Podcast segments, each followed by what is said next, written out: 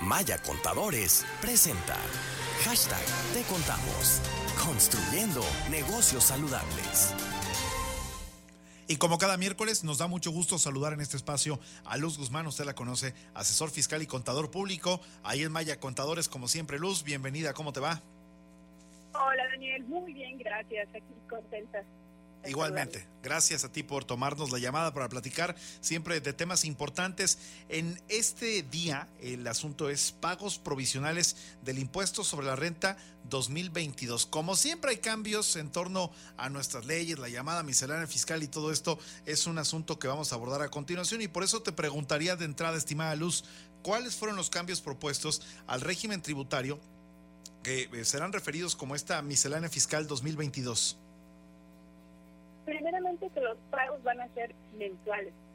Para las personas físicas del régimen de incorporación fiscal que hasta ahora están tributando como tal, que van a pasar a lo que es el régimen de confianza, sus pagos serían de manera mensual, ya no de manera bimestral. Asimismo, también las personas morales que antes estaban tributando y haciendo sus pagos provisionales con un coeficiente de utilidad y es hasta el anual que hacían la diferencia de ingresos menos gastos y aplicaban el 30%, ahora va a ser mensualmente esta mecánica de calcular su impuesto provisional, su impuesto a renta, sumando total de ingresos menos gastos del mes efectivamente cobrados y pagados, y a esto se le va a aplicar el 30%. Va a ser mensual y anteriormente esto se hacía hasta la declaración anual. Sí, es cierto, tienes toda la razón. Oye, ¿y quiénes están obligados a pagar o quiénes, por ejemplo, dejarán de hacerlo, Luz? ¿Quiénes dejarán de pagar? Eh, muy interesante pregunta. Aquí yo más bien lo veo al revés. Va a haber más contribuyentes que iniciarán haciendo pagos provisionales que anteriormente no realizaban, ya que había unas facilidades iniciativas y acaba de proponerse una para el sector eh, primario, para lo que vienen siendo personas físicas, pero de ahí en fuera hacia estos eh, ingresos exentos, había un límite de ingresos exentos que eran aquellos que no pagaban impuestos. Pero ahora, por ejemplo, hablando de personas físicas, es de total de los ingresos, sin considerar los gastos, se va a aplicar un porcentaje que va de un 1% hasta un 5%. Yo visualizo que en algunos casos va a ser más contribuyentes los que van a pagar. Sí, tienes toda la razón en esta parte. Cada que hay una miscelánea fiscal, lo que busca el gobierno sin duda es incrementar la recaudación de impuestos. Ahora te preguntaría, Luz, con estos cambios que se están realizando, eh, ¿será, digamos, más simple la llamada simplificación que se da para el pago de impuestos o finalmente representará una carga mayor administrativamente hablando, sobre todo pensando en grandes empresas, ¿no? Que sin duda eh, tienen una carga mucho más grande que, que, nosotros, los simples mortales.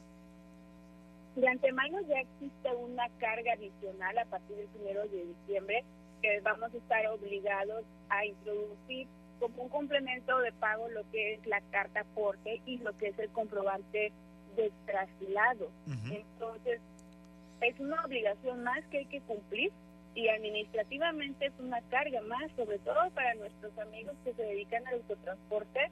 Es impresionante el mundo de información que tienen que poner en cada documento, carta aporte. Entonces, eso realmente es una carga adicional.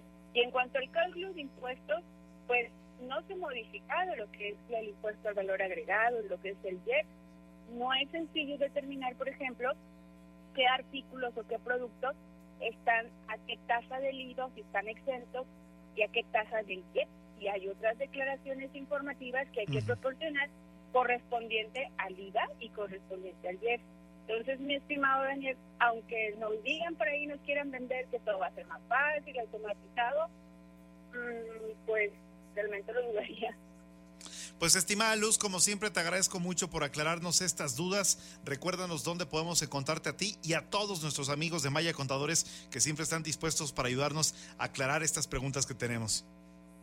Un placer, Daniel. Claro que sí. Ah, puede estar a nuestros medios de contacto en redes sociales y el correo electrónico información arroba mayacontadores.com. Gracias, Luz. Te mando un fuerte abrazo. Igualmente, que estés muy bien. Buenas tardes. Gracias, muy buenas tardes. Las dos con En Maya 26. Contadores, hacemos algo más que consultar. Le damos soluciones efectivas que garantizan el crecimiento y la seguridad de su negocio. Información arroba mayacontadores.com. En Maya Contadores hacemos algo más que consultar. Le damos soluciones efectivas que garantizan el crecimiento y la seguridad de su negocio. Proveemos servicios de asesoría, registro contable, nóminas, auditoría en las áreas financieras, contables y fiscales en cualquier giro de negocio de forma personalizada. Tome un paso decisivo y lleve a su empresa al siguiente nivel. Querétaro mayacontadores.com.